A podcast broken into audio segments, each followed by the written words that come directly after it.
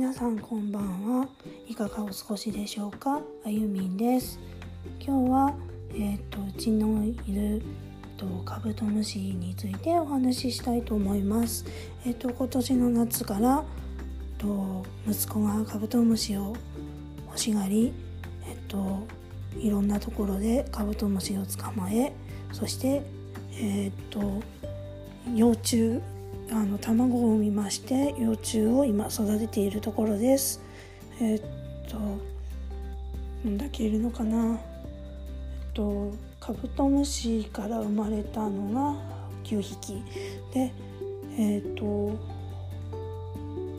幼虫で拾ってきたのが4匹。そしてコクワガタを今、えー、と産卵用の、えー、とセットにで育てているところです。あのコククワガタの方がどう卵を産んでくれるよう今祈っているところです。以上です。